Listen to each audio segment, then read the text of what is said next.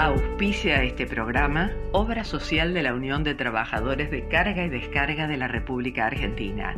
Más de 30 años cuidando la salud del trabajador y su familia. La opción para tu salud. Informes al WhatsApp 11 23 38 82 31. De lunes a viernes de 9 a 16.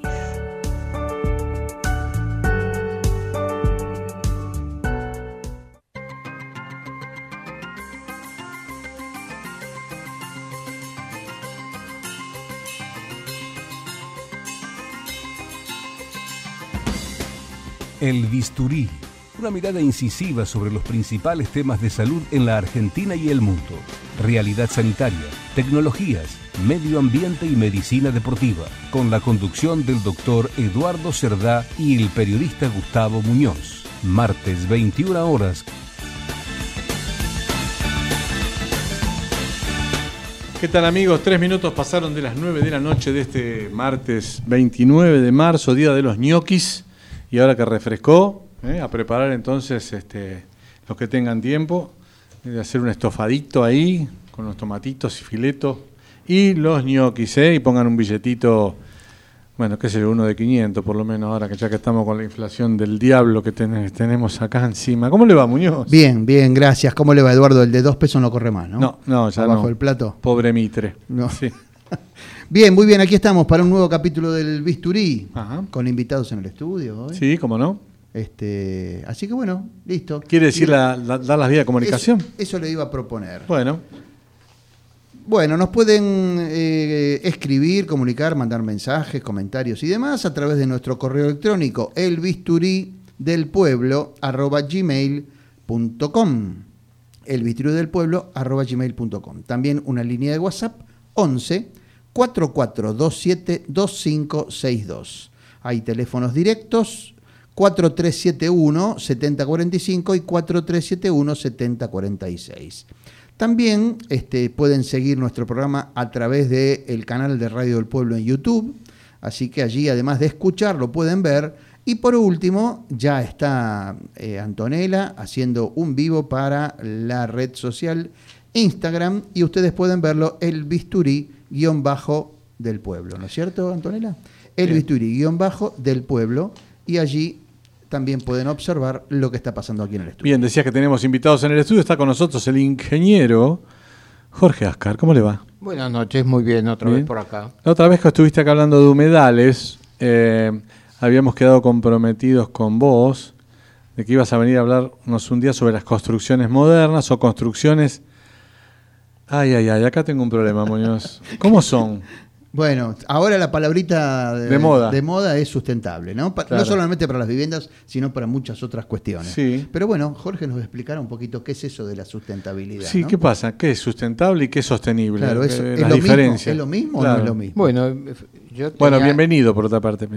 Gracias, gracias. Eh, no, tenía la misma duda, así que fui averiguando las diferencias y bueno, evidentemente no es lo mismo sustentable que sostenible, aunque acá se usa por un tema de traducción de, idiomas, porque viene del inglés y todo eso. más o menos en forma Se usa como un sinónimo, pero bueno, después lo vamos a charlar un poco. Después lo hablamos, sí, porque no te quisiera decir que lo dejaras nada más que en una oración. Después lo vamos a hablar un poquito. ¿Sabes qué? Hace mucho tiempo que veo cartas de lectores, cartas al país, etcétera, y columnas de César Dossi, por ejemplo, en el correo de lectores de Clarín de los domingos y muy pocas veces se encontraba correlato entre lo que es la medicina y el momento actual, que de alguna forma nosotros en los editoriales a veces lo, lo hacemos. Ah, entiendo. Ah, Así que hay una, una, editorial, una nota del doctor Fernando Sichero, director del Hospital Roca de Rehabilitación, cirujano cardiovascular, jefe del Departamento de Cirugía del Hospital Fernández y profesor adjunto en la Facultad de Medicina de la Fundación Barceló. Quiere decir que lo que va a escribir tiene mucho conocimiento. Claro. Bueno, lo aplica a la realidad actual. Lo, liga con la cuestión social actual. Empieza así, señor presidente, jueguese o termine su mandato como un mediocre. Digamos que empieza suave el diagnóstico. Dice, si el señor presidente fuera un cirujano cardíaco, le habrían presentado a una paciente muy compleja que debe ser operada. La señora argentina tiene el corazón muy enfermo, tres arterias principales obstruidas. Salud, educación y justicia. Además de dos válvulas que funcionan pésimo, economía y seguridad. Hasta ahora el cirujano le mostró al pueblo una bajísima capacidad de conocimiento y estrategia para llevar a nuestra nación a un buen resultado quirúrgico. ¿Por qué? Primero tiene un equipo muy mal formado para los cargos que ocupan, canciller, ministro de Ambiente y Desarrollo Sostenible de Salud, de las mujeres, géneros y diversidad. Segundo, la mayoría de ellos, ellas, en lugar de gestionar y plantear, plantear una estrategia quirúrgica, aunque sea muy compleja, se dedican a militar, viajar sin dar ejemplo de sacrificio o convicción por el bien de la paciente. Tercero, sus interconsultores se preocupan más por los futuros personales que por ayudar al cirujano. Uno de ellos, Máximo, piensa como adolescente caprichoso y complejo en sus decisiones. Y el otro, Massa, hace caja con Aiza a través de su mujer, que como politóloga no debe estar especializada para el manejo del agua, o Arsat como Matías Tombolini, quien no tiene experiencia en el área. Bueno, están preparando el quirófano ya, Muñoz. Sería importante que el cirujano leyera la renuncia del señor Toñete, un histórico de Arsat. Decía así, me resulta imposible convivir con las actitudes del nuevo responsable del directorio, quien vulnera la historia de la empresa e irrespeta los objetivos que la misma encarna desde su fundación. Parece que no lo quiere nada el señor Tombolini. Cuarto, y lo más grave, la subjefa del equipo, la señora Cristina Fernández de Kirchner, resulta extraño que una persona tan progre y feminista siga usando el apellido de su marido para nombrarse a sí misma. Se juega en contra abiertamente y a diferencia de Cobos, que dio su voto no positivo por el bien de la paciente, o sea, Argentina, mm. ella vota a favor exclusivamente de sus seguidores que le garantizarán mantenerse en el poder sin importar las secuelas que este voto podría ocasionarle a toda la patria. Señor presidente, Debería mirar el ejemplo de estadista como Sir Winston Churchill. Él asumió el gobierno porque su antecesor, Chamberlain, quería pactar con los alemanes. Usted lo acusa a Macri de pactar los maléficos del FMI. Apenas se hizo cargo del gobierno, recibió el masazo de Dunkerque. Usted recibió la pandemia del COVID. Él suplicaba ayuda a Estados Unidos, usted negocia con el FMI. Pero él sacó a Inglaterra victoriosa de la más feroz guerra mundial, operando todo el corazón al mismo tiempo los tres bypass y el recambio de las válvulas. Y luchó en cinco frentes al mismo tiempo y usted todavía no empezó la operación sabiendo el diagnóstico. Termina. La Segunda Guerra duró un año más y no se sabía cuándo terminaba. Su ventaja es que sabe cuándo termina su mandato. Churchill triunfó en la guerra y perdió en la reelección, pero luego volvió. No piense ya en su segundo mandato, no es el momento. Dijeron de Churchill, el hombre que había dirigido a Gran Bretaña en la guerra no era visto como el hombre que dirigiera la nación en paz. Hmm. Juéguese, señor presidente. Sáquele las cajas a la cámpora, disminuya los planes, no aumente impuestos, póngase al frente, demuestre que no quiso ser presidente para atajar penales en la playa, mientras se incendiaba una provincia, que se equivocó con Putin al ofrecer a la Argentina como puerta para entrar en América, que Cristina no lo puso a dedo para que usted le garantice impunidad judicial. Sea líder o termine su mandato como un mediocre que teniendo la oportunidad de hacer una gran cirugía con riesgo, pero con esperanza, prefiere quedar como el peor presidente de la era democrática. Firma esto Fernández Sichero, director del Hospital Roca de Rehabilitación, cirujano cardiovascular, jefe de mantenimiento de cirugía del Hospital Fernández y profesor adjunto en la Facultad de Medicina de la Fundación Barceló. Bueno, efectivamente ha fusionado las líneas que tratamos de unir acá en el bisturí, ¿no es cierto? Este, el panorama de salud y el panorama sociopolítico. Bueno, muy bien. ¿Vamos a la editorial? Sí, métale.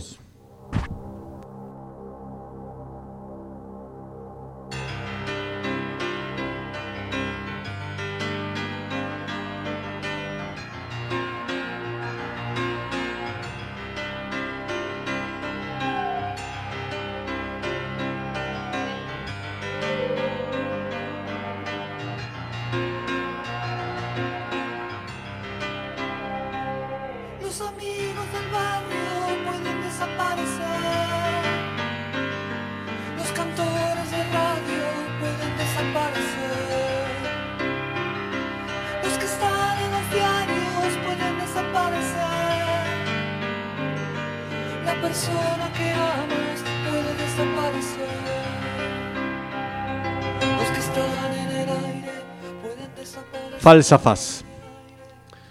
El 24 de marzo una gran movilización mostró el poder de la cámpora y de la izquierda desde la ESMA y hacia la Plaza de Mayo y el Congreso Nacional en ese desorden de aparición. Nunca entendí por qué se debía conmemorar esta fatídica fecha en la que la Junta Militar, acompañada por los sindicatos, muchos radicales y socialistas, y gran parte de la civilidad, inició el proceso contra la peor tragedia que llenó de sangre y fuego a la Argentina, el terrorismo, y que luego transformó ese proyecto con un desafortunado terrorismo de Estado.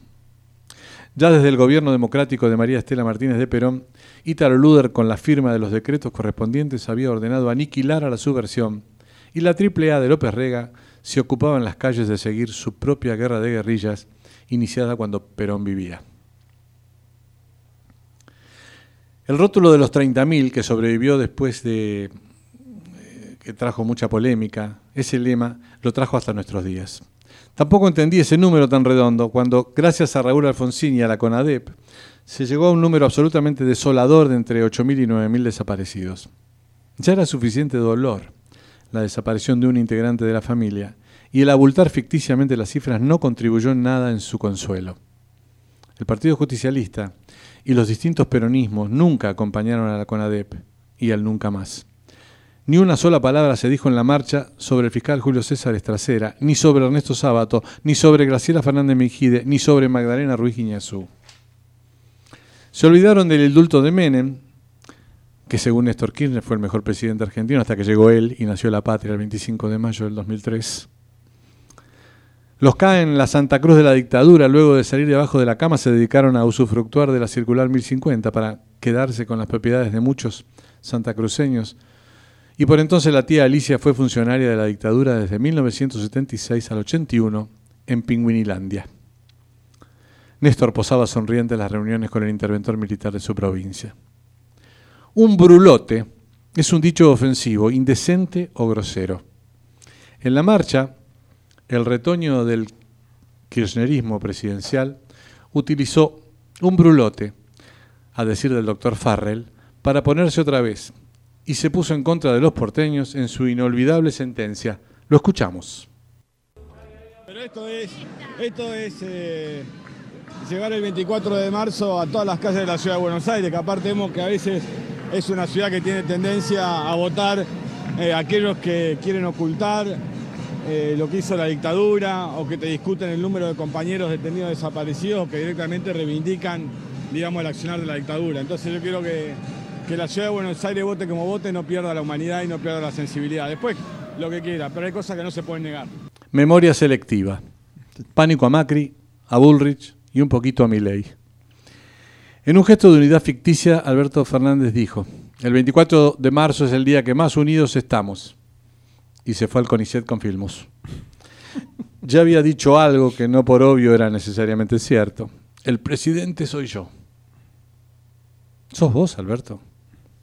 Este mismo día el Cuervo Larroque, su comandante de la cámpora, lo había degradado atribuyéndole una frase dolorosa pero real.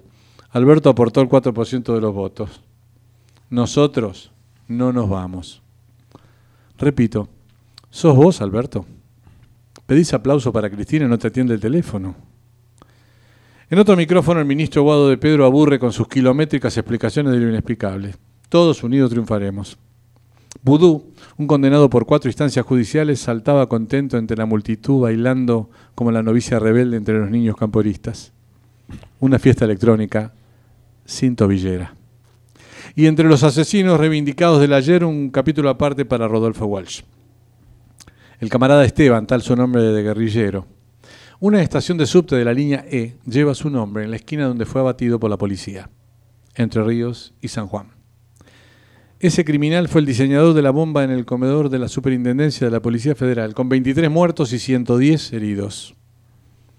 En medio de este festival del desatino plagado de fascismo y con una inflación diabólica en franco ascenso, sin gasoil, con perspectivas negras para un invierno sin gas y con poca luz, los desesperados albertistas del 4% ven que todo se desmorona y si todo esto sigue así, el fantasma del macrismo los aterra cada día un poco más. Se acaba la paciencia y las mentiras no se soportan más.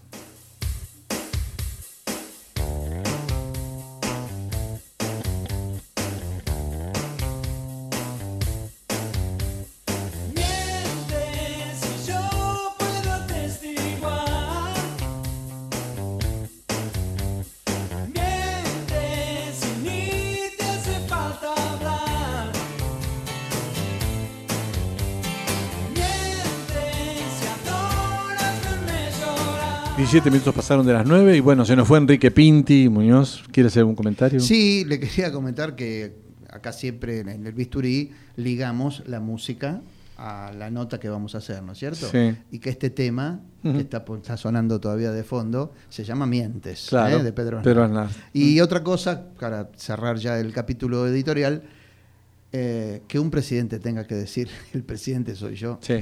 indica la... Justamente la no presidencia. La, la, la, la presidencia. La escasez de presidencia. sí, bueno, te decía que murió Pinti. Sí, Todo el mundo sí, pasó sí. audio. Yo me voy a quedar con este porque tiene que ver con los artistas. Ah, claro. Y lo vamos a pasar en este momento ahora, ya. Todos los días.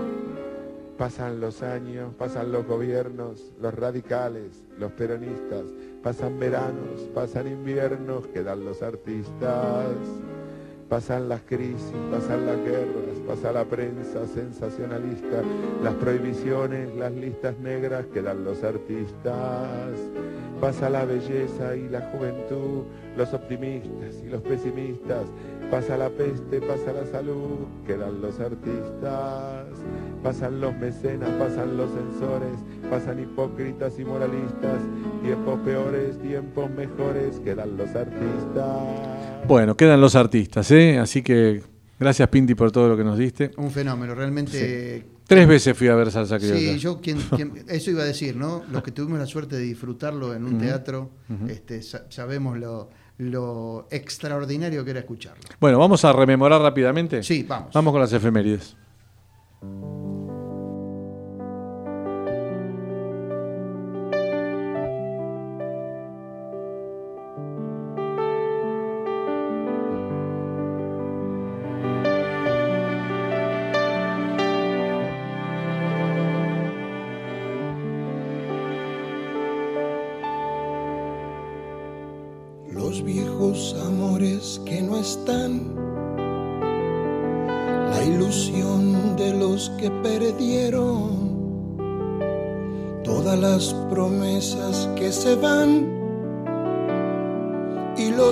Cualquier guerra se cayeron. Todo está guardado en la memoria. Sueño de la Bien. Muñoz, rememoremos rápidamente. Vamos con las efemérides. 23 de marzo, Día Mundial de Rehabilitación del Lisiado.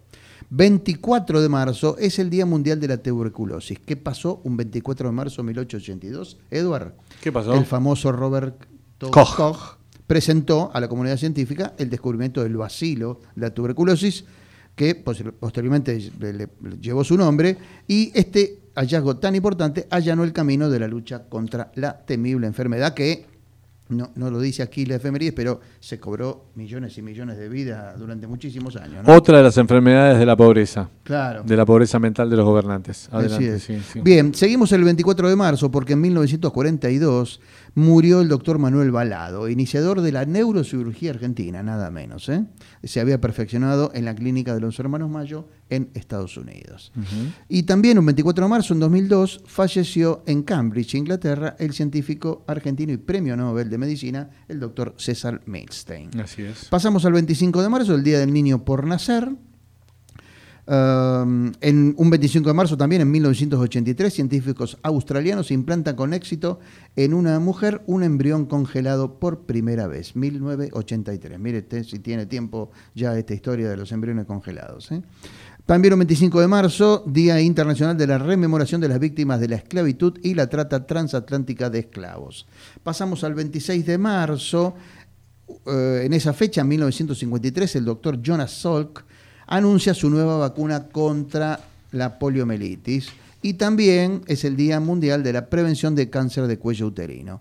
Por último, 27 de marzo, en 1989, un hospital de Washington anuncia haber realizado el primer trasplante conjunto de páncreas y corazón a un diabético de 45 años. Y dejé para el final también un 27 de marzo, en homenaje aquí a nuestro conductor y creador del programa, es el Día Mundial del Teatro. ¿eh? Bueno, que es, otra, es otra de las actividades que despliega el doctor Cerdá en sus ratos libres que no sabemos cuándo son. Quedan los artistas. Quedan los artistas.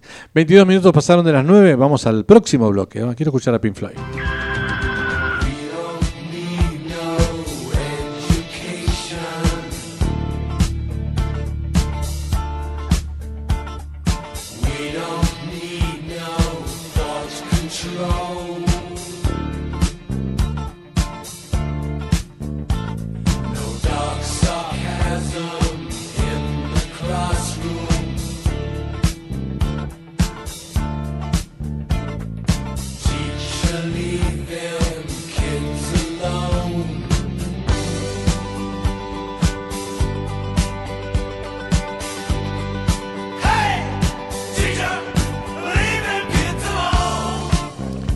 Another Brick in the Wall.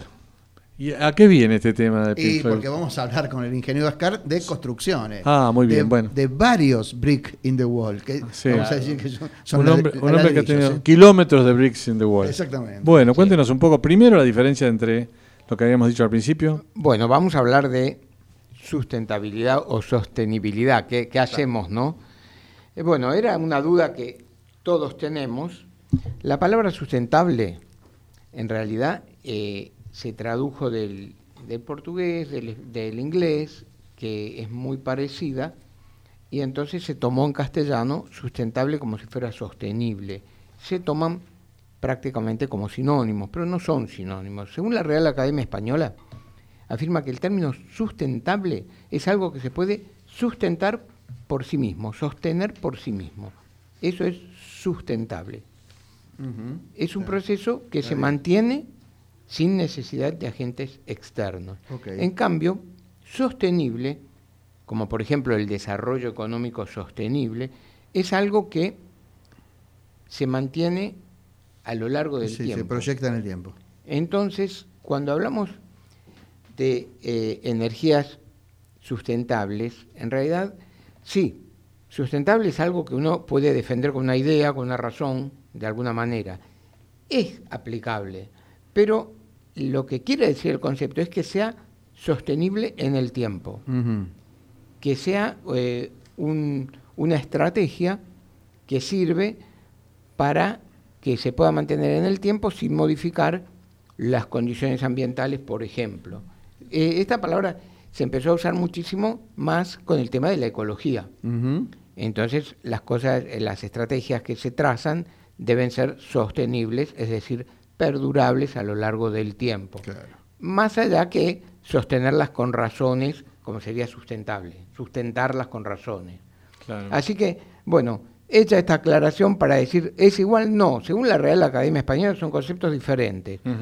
Cuando la escuchamos, no nos Suena- vamos a poner suena, exquisitos. suena muy parecido. claro. Y claro, y acá seguramente uno mismo, aún entendiéndolo, cometa errores como cometen los que sostienen el lenguaje inclusivo. Vos sos un vos sos un constructor, ¿verdad? Así es. Cuando viene un cliente y te dice, quiero que me construya una casa sustentable, no vas a entrar en detalles, se la haces y listo. No, Sabés- a- de lo que se trata. Es sustentable porque la vamos a poder defender con las razones. Correcto. Claro. Pero va a ser sostenible, que es lo que le va a importar a usted. Exactamente, ahí, Porque eso se iba. va a mantener a lo largo del tiempo sin modificar negativamente el medio ambiente. Está bien. Con Bien, lo cual entonces- usted, bien, ingeniero, le dice, sí, su casa va a ser sustentable y Y sostenible. sus- sostenible. Bueno, bu- Porque además las casas no solo sostienen, también sostienen al ingeniero. es verdad. es verdad. Muchas veces al arquitecto también. al Claro, arquitecto, obviamente, por sí. supuesto. Más, eh, sí. Eh, Más al cuando, arquitecto. cuando se habla de esto, eh, se mezclan bastante la arquitectura con la ingeniería, que lejos de ser esa falsa controversia que alguna vez se generó, eh, son dos profesiones, dos ocupaciones, dos profesiones que están íntimamente ligadas, que deben funcionar Claro, eh, en, en- conjunto. en Pero bueno, es como pasa en todas las disciplinas, supongo que en el derecho o en la medicina. En realidad, eh, la ciencia desarma el conocimiento para poder estudiarlo y después algunos se olvidan de armarlo Claro. y se quedan con todo suelto. Entonces el traumatólogo no sabe nada de corazón, el cardiólogo no sabe nada de... de Huesos. Sí, son las subespecialidades, Eh, digamos. Claro, pero sí. está bueno que se, que se abra para estudiar, pero después viene el proceso de unirlo. Y bueno, con la ingeniería pasa lo mismo. eh, nos dedicamos a un punto en particular, a un tema, a desmenuzar un tema, y después lo tenemos que integrar en el mundo real. Eh, Bien. Y eso es lo que hace todo esto de las, eh, las construcciones sostenibles. Es decir, ya analizamos cada tema de la construcción y ahora vamos a ver cómo la insertamos en el medio ambiente para tratar de modificarlo negativamente lo menos posible. Antes que avances en eso, la otra vez que estuviste acá, me dijiste una frase que me quedó dando vueltas y a propósito de las construcciones en la ciudad de Buenos Aires. Y vos me dijiste, el para arriba es privado y el para abajo es público. Sí. ¿Qué quiere decir eso? Eh, bueno, me llama la atención que te acuerdes y es un problema que te acuerdes de las cosas que digo. Ah, porque después las tengo que sustentar en el tiempo. es verdad. Bueno, este, tengo muy mucha memoria. Pero eh, no, es una simplificación y como toda simplificación alguien puede un día decirme no es tan así. Pero una manera de explicar que la, lo que se llama infraestructura o en la, en la rama vial se llama superestructura, es lo que está en la ciudad debajo de la línea del suelo. Y lo, otro es lo que nosotros le construimos. ¿Qué pasa? Todo lo que es la, infraestructura urbana está abajo del suelo, está enterrada, y eso lo, el responsable es el Estado, más allá que lo tercerice, según las épocas eh, políticas, más o menos en actividades privadas o estatales. Lo de arriba es lo privado lo que hacemos los, particulares. Ahora, a, veces hay más eficiencia, porque hay otros intereses en la, parte de arriba, en la construcción que se ve, la que emerge, que la que está abajo, que tiene que desarrollarse con la eficiencia o ineficiencia estatal. Y eso, bueno, eh, hace que, por ejemplo, eh, nosotros hoy cuando alguien va a construir un edificio tiene que conseguir y, tramitar los eh, certificados de capacidad de la infraestructura que lo, entregan, por ejemplo, a AISA o, las, o Metrogas, las empresas. Eso tarda más tiempo que hacer la obra. Claro. Entonces, este, se lucha bastante y está más atrasado. Entonces, hay mucha más capacidad de construir que de preparar la infraestructura. Y eso genera algunas controversias, algunos problemas. Y bueno, las ciudades, en realidad, cuando uno eh, ve que hay progreso en los subterráneos y todo eso, es porque, bueno, también se construye lo que está arriba. No llegan los subterráneos a los countries porque no son rentables. Claro. Entonces, no, yo lo que veía es que a veces se desarrollan grandes eh, complejos y abajo tenemos los caños de 1914. Exactamente. Entonces, obviamente, en cuanto sucede algún taponamiento, alguna cosa, un desborde de algún arroyo, lo que sea, es porque hay 84 familias arriba de ese, en ese edificio eh, consumiendo agua. Bueno, porque los privados fueron más rápidos que el Estado. A eso me refería. El Estado eh, viene con sus cañitos, sí, desde 1913 más o menos, que fueron muy bien hechos, porque toda la red eh, argentina es espectacularmente buena y bueno, estamos todavía usando eh, aquello que habían hecho esas generaciones que son las mismas que hicieron las estaciones ferroviarias. Los subtes, claro, sí, sí. Este, los subtes, que el primer subte fue en 1913. Sí, sí, en la línea A. la línea A, la que era de madera. Este, bueno, esas obras se hicieron con muchos menos recursos técnicos eh, y pusieron al país en entre una de las primeras capitales de América en tener subterráneos. Eh, y hoy estamos eh, luchando para ver si lo podemos limpiar. Y si podemos hacer una estacioncita más. Una estación más cada 30 años. Claro. Este, o sea, como que fuimos para atrás. Bueno, no te quería sacar mucho del tema, pero, es interesante esto que la hablamos. Idea era el, el, la ciudad que se ve para arriba la hace la actividad privada en su mayoría. La ciudad que no se ve para abajo la hace el Estado. Y como no se ve, no la hace. No la hace muy bien. Que claro, se machetea un poquitito la No solo la tierra está debajo de la alfombra, sino también otras cosas. Porque además son obras, son obras de mucho tiempo, que llevan mucho tiempo, y toda obra que es más larga que un periodo presidencial es candidata a no hacerse. Claro. Eh, bueno, ¿qué pasó con el soterramiento y toda esa cosa? Eh, y ahí quedó. Ahí quedó, claro. la tunelizadora quedó ahí. Todo quedó. Le quería preguntar a Jorge, si querés lo pasamos para su próximo bloque. Mm. Principales características de una vivienda o una construcción sustentable. Por ejemplo, se me ocurre, digo yo, si es las placas que generan energía solar. La, energía. Bueno, hay eh, en, el tema de la construcción hay que ver una particularidad que tiene. La construcción es una industria que prácticamente tiene algo que no tienen las demás. Gran parte del producto es la fábrica. O sea, yo voy a hacer un edificio y la fábrica es el producto. Correcto. En gran medida. Se fusionan. O sea, yo termino de hacer el producto y terminé la fábrica y la tengo que ir a llevar a otro lado. Eso no ocurre con una gaseosa. No, no, no. La gaseosa es el producto y la fábrica es la fábrica. Aquí el producto genera al mismo tiempo la fábrica. Claro. Con el tiempo, antes era mucho más así. Con el tiempo se va tratando de hacer que sea un armadero de la obra y traer lo que más se pueda. Por ejemplo, antes se hacía el hormigón a pie de la obra. Traían la piedrita, la arenita, el cemento y lo mezclaban y lo subían. Ahora viene en un camión, hecho en una planta. ¿Qué, se consigue con eso? Y se consigue eh, mejorar los recursos. Y los tiempos. No, es lo mismo el agua que se gasta en una obra que la que se controla en una planta, por ejemplo, una planta productora. Eh, y esto hace, ¿por qué? Porque si yo tengo que fabricar algo en, una, en un lugar especializado, lo puedo controlar, puedo ver los, los estándares de eficiencia, etcétera. Cuando lo hago en una fábrica que se hizo solamente para hacer ese producto, y bueno, va a ser más descontrolado el tema. Así que, por un lado, lo sustentable, lo sostenible, es tratar de usar construcción en seco. El agua mm. que lleva la construcción es más o menos el 30% de lo que se consume.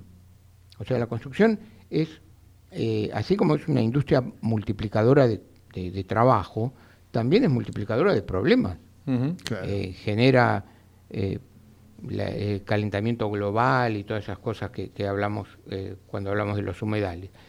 El tema de las placas solares es una de las cosas junto con la construcción en seco, que después podemos explayarnos más, eh, que hacen que las construcciones sean sostenibles en el tiempo y que no generen el impacto ambiental. Lo sostenible no es solo la construcción, sino todo el proceso, desde la producción de la materia prima hasta la futura demolición de la obra que se está haciendo. Bueno, en un ratito seguimos hablando, si te parece. Vamos a escuchar un poquito a Eric Clapton ahora. Vamos. Vamos.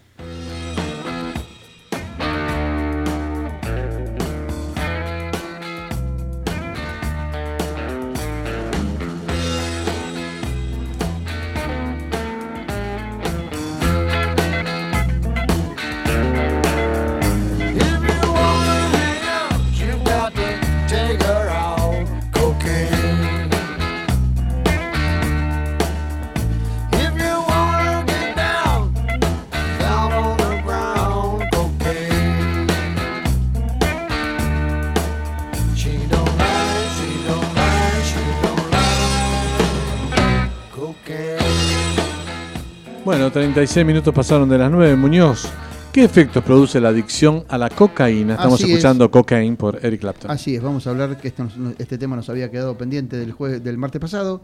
Eh, ¿Qué es lo que produce efectivamente la cocaína en nuestra mente y en nuestro cuerpo? Lo que produce justamente es adicción. Eh, la cocaína es una sustancia que produce altos niveles de dopamina que en forma desproporcionada junto con otros neurotransmisores como la adrenalina, la noradrenalina, la serotonina, produce algo similar a un caos de neurotransmisores. Em, lo que produce la cocaína son esos síntomas que lamentablemente son buscados por aquel que tiene la adicción. Estimulación intensa del sistema nervioso central, excitación psicomotriz, los músculos de la persona se mueven mucho, por eso la persona está tensa y nerviosa. Ahora, ¿cuál es el efecto de la droga en el cerebro? Lo que produce mentalmente es euforia, excitación, aumento de la atención y de la sensación de alerta. La persona tiene una sensación de elevada autoestima y de felicidad que se extiende por los instantes que dura el efecto de la droga.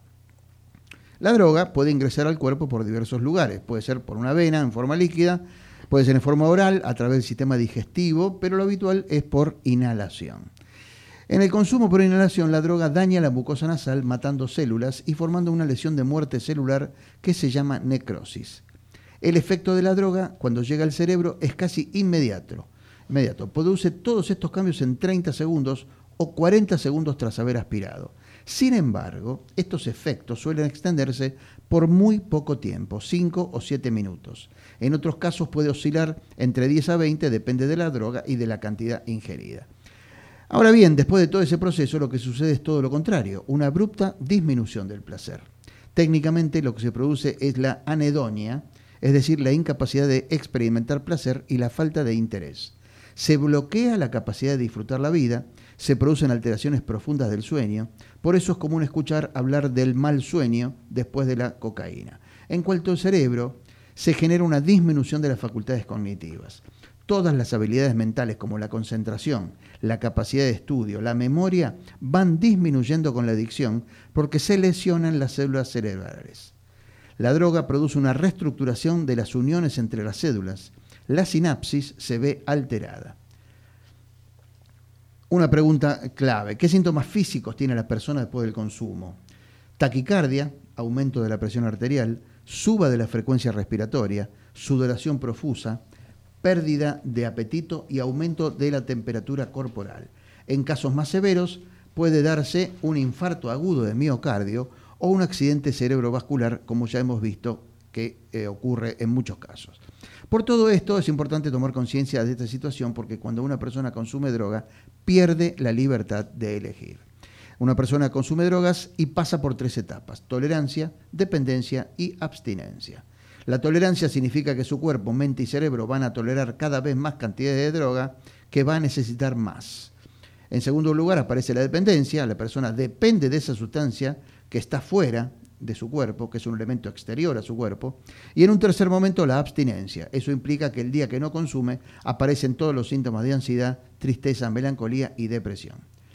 Es importante, por último, entonces, saber qué efectos produce la droga en el cuerpo y en el cerebro para invitar, invitar, evitar, por supuesto, esta adicción. Y en estos días falleció el baterista Food Fighter de 50 años, ¿eh?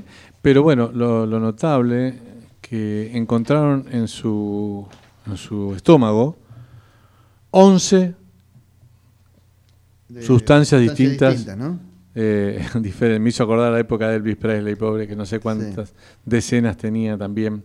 Así que bueno, 50 años, un verdadero, una verdadera lástima. ¿eh? También había, discúlpeme, le voy a meter un, pequeño chascarrillo, cuando aquel famoso eh, análisis que nos dejó fuera del Mundial 94, ¿eh? la noticia y la broma decía que habían encontrado otra sustancia en el análisis de Maradona. ¿Ah, sí? Orina. Vamos. Plastic watering can for a fake Chinese rubber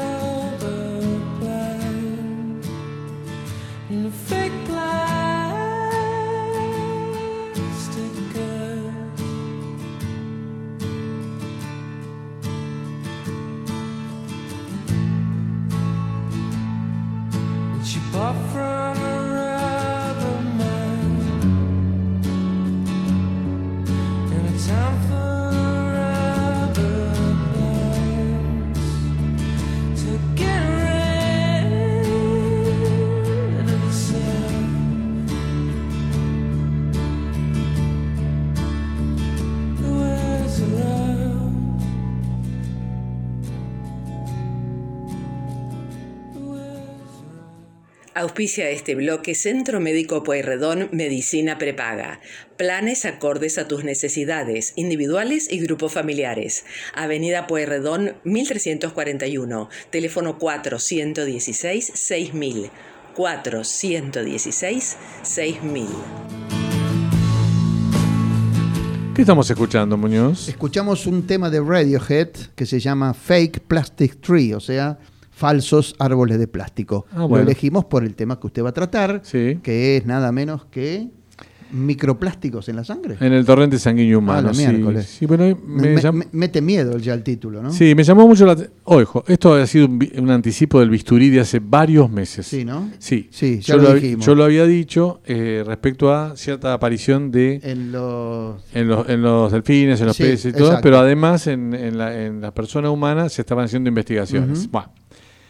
El estudio está realizado en la Universidad de Ámsterdam y está documentado en el suplemento Sociedad del Clarín del viernes 25 de marzo, que por primera vez microplásticos fueron encontrados en el torrente sanguíneo de personas, mm. según una investigación publicada en la revista Environment International. Las responsables del trabajo fueron las investigadoras Heather Leslie y Maria Lamory de la Universidad Libre de Ámsterdam, quienes constataron que minúsculos trozos de plástico provenientes de nuestro entorno vital pueden ser absorbidos por el torrente sanguíneo humano. Para llegar a sus conclusiones, el equipo desarrolló un método analítico para establecer el nivel de trazas de partículas microplásticas, se llaman micro y nanoplásticas, en la sangre humana. El método se aplicó a la sangre de 22 donantes anónimos y se usó para detectar la presencia de cinco polímeros diferentes, los componentes básicos del plástico. ¿Qué son polímeros, ingeniero Ascar? Bueno, no soy ingeniero químico. bueno, pero es un plástico, ¿no? sí, es una, es una categoría. es una categoría de los plásticos. Del plástico de uso más industrial, el polímero, ¿no? Por supuesto. Bueno, bien, la investigación es la primera en demostrar que las partículas de plástico, como usted bien dijo, pueden terminar en todo el torrente sanguíneo. Eh, la investigación demuestra que las personas absorben microplásticos en su entorno en su vida cotidiana y que las cantidades son medibles en su sangre. Si usted abre una canilla y se toma un vaso de agua, y algo ya se está mandando para adentro. Si está en San Juan, primero tiene que haber milagro que salga agua. Después tendría que ver, eh, si en Mendoza tendrá otro tipo de componente, en Córdoba otro, en donde hay arsénico y plásticos otro, y así sucesivamente. Justamente le iba a preguntar. Y en Jujuy otro milagro, sí. Sí, sala. no, le iba a preguntar, es lo que está empezando a comentar, cómo llega esas partículas de microplástico al organismo. Bueno, eh, dice la nota, el tereftalato de polietileno, ese sí lo conocen bien, que es el PET. El polietileno y los polímeros de estireno, son distintas variedades, fueron los tipos de plástico más comunes encontrados en las muestras de sangre, seguido de polimetilmetacrilato. Eh, en la cirugía plástica es conocido el metacrilato como colocación en los glúteos para las cirugías plásticas de cola, en, muy usado en, este, en las chicas y en los trans también, ¿no? Bueno, la cirugía que finalmente terminan desmoronando toda la, toda la cola, pero le pasó a aún más de una conocida conductora de televisión este tipo de problemas. Bueno, eh, les decía que el polipropileno también se analizó, pero las concentraciones eran muy bajas como para una medición precisa. El siguiente paso es conocer lo que vos preguntabas, ¿no? La posible facilidad con que estas partículas pasan al torrente sanguíneo, pero también, no solo eso, sino a los tejidos, por ejemplo al cerebro. Esto explicaría muchas conductas de muchas personas en estos días, si es que tienen un consumo excesivo de plásticos en algunas cosas que les estaría inhabilitando el uso del cerebro. De, de la canción que era una chica plástica. Claro, tal cual. Bien. Bueno, para terminar, el pasado enero un grupo de científicos italianos expresó su gran preocupación luego de descubrir la presencia de microplásticos en las placentas de las nuevas madres. De esto habíamos hablado nosotros en el mm, bisturí. Es verdad. Y investigadores del hospital eh, Fateneber Fratelli de Roma, Italia, quienes hicieron el descubrimiento eh, en conjunto con la Universidad Politécnica de Le Marche. Las mujeres que participaron de ese estudio, el de las placentas, no tuvieron complicaciones con el nacimiento de sus hijos y no se conoció el efecto de la presencia de las partículas de plástico. Sin embargo, los expertos sugirieron que los plásticos podrían dañar el sistema inmunológico del feto. Mm. Y esto se va a ver obviamente con la aparición luego de enfermedades de eh, autoinmunes o inmunodepresivas o por el estilo. Así que bueno, es una investigación que va a tener que seguir, mm. porque imagino que a través del estómago y del intestino, con la reabsorción de todas las sustancias alimenticias y el agua, que puede tener partículas de plástico, puede ser que haya allí una invasión a través de los vasos más grandes eh, hacia los tejidos, sí. Lo que no, no, podemos es saber si esto ha sido siempre así o si es una consecuencia de los tiempos modernos. ¿Por qué digo? Porque no tenemos antecedentes históricos ni datos históricos que en los organismos del ser humano, en el ser humano tuvieran su organismo plástico. ¿no? Vos lo dijiste muy bien, pero también tenemos que tener en cuenta que los océanos, los ríos, los lagos, ah, claro, no tenían la cantidad de, plástico que, hay hoy, eh, producto de la insensibilidad y el desastre del ser humano, ¿no? No, no, evidentemente, si en algún momento el ser humano convivió con plástico en su organismo, debía ser en una medida que no le afectaba en absoluto, y la cosa se está poniendo más complicada. Vamos a cerrar el bloque y después le vamos a dejar escuchar un poquito más de Pink Floyd a la gente que siempre nos critican que los temas musicales son muy cortitos. Sí. Cerremos el bloque. Auspició este bloque Centro Médico Pueyrredón Medicina Prepaga. Si te asocias nombrando a El Bisturí, 10% de descuento en los primeros seis meses. 416 6000. 416 6000.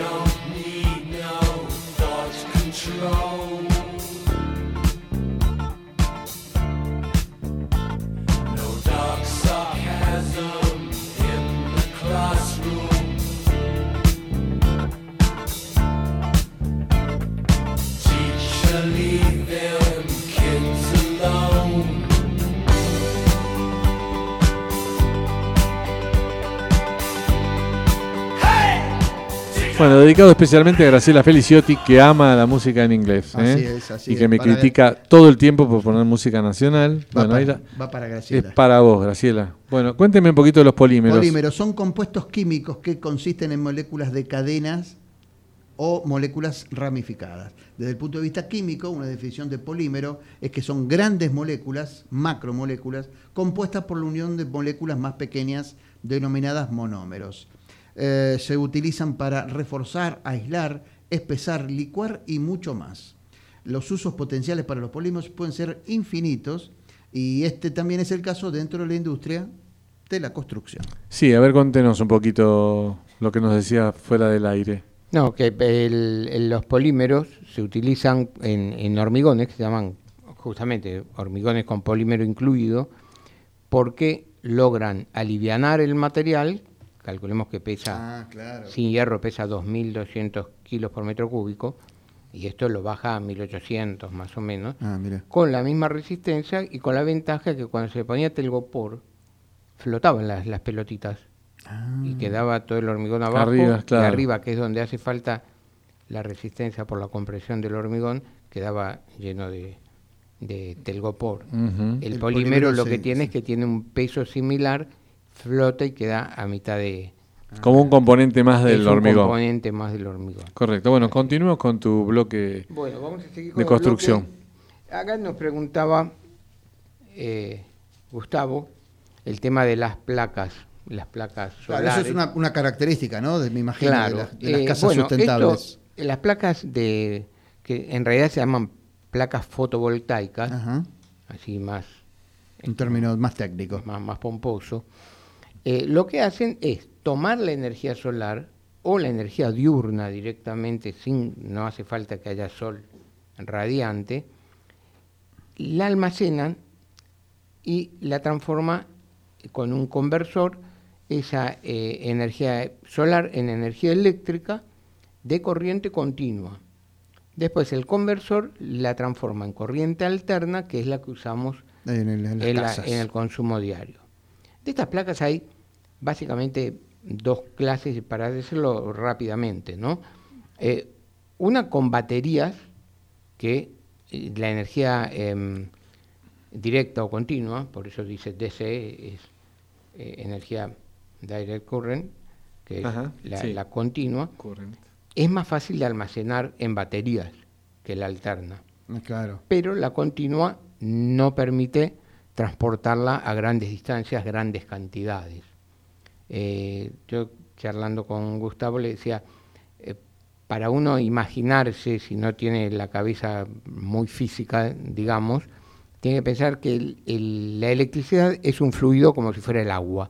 Entonces, eh, muchas de las leyes físicas que rigen a la electricidad tienen su similitud con las, las de hidrodinámica, por ejemplo, la de Bernoulli o el número de Reynolds, esas cosas que los hematólogos también conocen.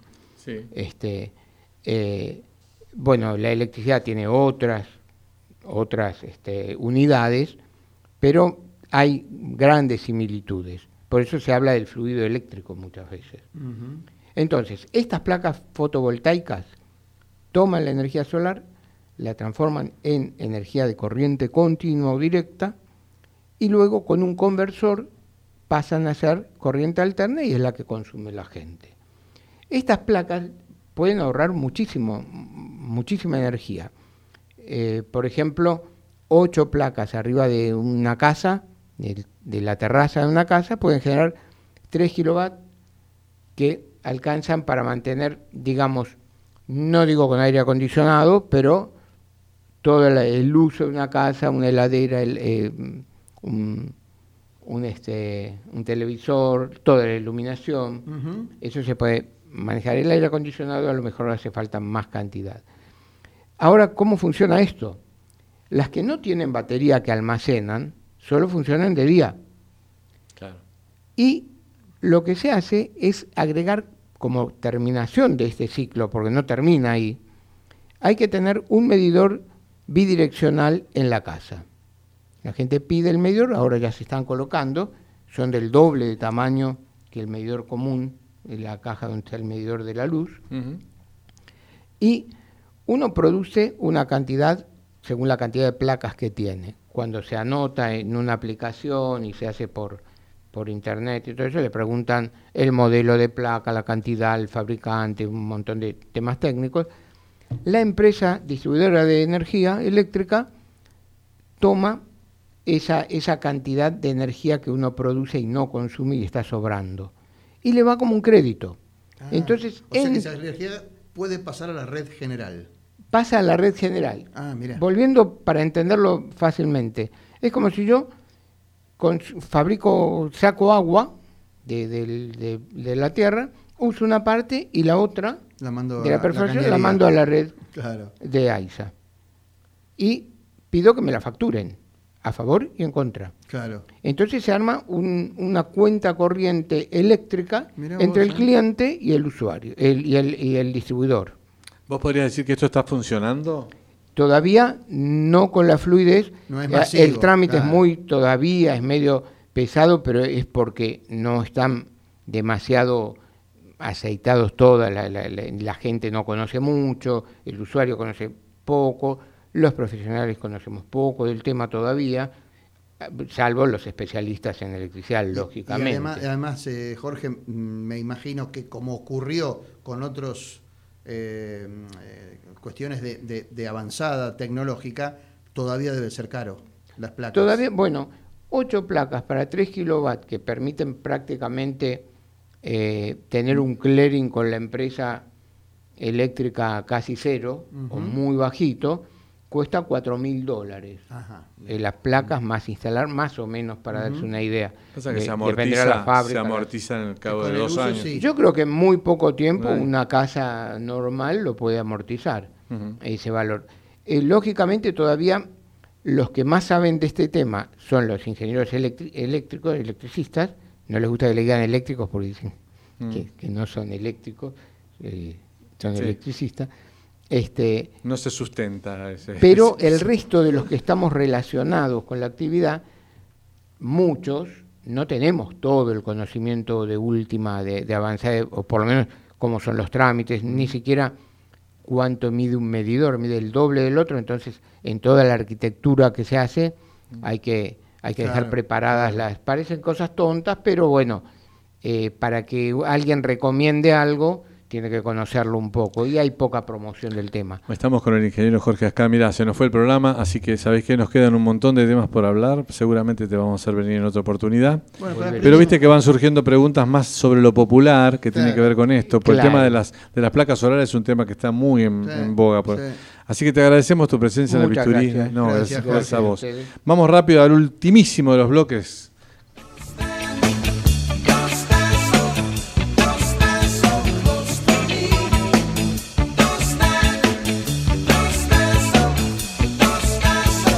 Bueno, Muñoz, se nos corre el tren. Sí, métale usted porque Sí. yo tengo una breve que no sí, es breve. sí, dice Maturano que nos va a mandar eh, un paro de trenes, así que en fin. Uruguay decidiría, decidiría relajar la medida de ingreso de los extranjeros al país en abril. ¿eh? Por el descenso de contagio, las autoridades analizan dejar de pedir el test de antígenos o PCR a partir del día primero. Dígame una breve. Breve. eh, mm, Sí, le Se puedo me quedó contar- ahí. No, sí, efectividad de las diferentes vacunas. Eh, Janssen, eh, 76% para prevenir la infección y 81% para evitar hospitalizaciones por cuadros graves. Pfizer y AstraZeneca. Eh, espere que a achicar. Mm, Efectividad del 94% previo a la aparición de Delta y del 82% cuando la variante se convirtió en dominante. Mientras que para AstraZeneca, en personas de entre 50 y 64, se posicionó en el 79% y, a los, y los de 65 a 79 años en el 87%. Muy bien. Irene Harman tiene una nota de- el Clarín del sábado 26 de marzo que dice que un estudio mostró un deterioro cognitivo en al menos el 20% de los pacientes, ¿eh? Que pueden sufrirlo hasta siete meses eh, después del, del contagio. ¿eh? Esto está en un paper, el tema es largo, lo vamos a desarrollar seguramente la semana que viene, porque es muy interesante y porque la gente pregunta, y tengo esto, me, me olvida aquello, ¿qué vine a hacer acá? Y no es una persona de 90 años, eh, fue y dejó el gorro en la heladera o eh, cosas que van pasando. Es muy interesante como para decirlo muy a la, a la rápida. Y te cierro con que eh, tres de cada cuatro personas, que no tiene que ver con COVID la nota esta, ¿no? Tres de cuatro personas con discapacidad se encuentran desempleadas. En América Latina esto implica 85 millones sin empleo. En la Argentina alrededor del 10% de la población más de 3.5 millones de personas mayores de 6 años, según datos del INDEC del 2018, tienen alguna dificultad. Bueno, gracias a Antonella con los vivos, gracias a Nico en los controles. Muñoz, Un gusto, ¿cómo va la siempre. selección? Va ganando 1 a 0, van 20 del segundo tiempo y hay discusiones en el campo de juego. Eh, no sabemos qué pasa porque no tenemos audio, pero ahí podemos ver empujones. Sí, y bueno, demás. No sé como siempre, digamos, sí, Como bien. siempre. Bueno, después total Alfaro y este, Scaloni se abrazan y se besan. Sí, aparte están ¿No? los dos clasificados para el Mundial. Este es. Bueno, la señal indicará o indicó las 22 en todo el territorio de la República Argentina. Chao amigos, hasta la Chau, semana chau. que viene. Chao.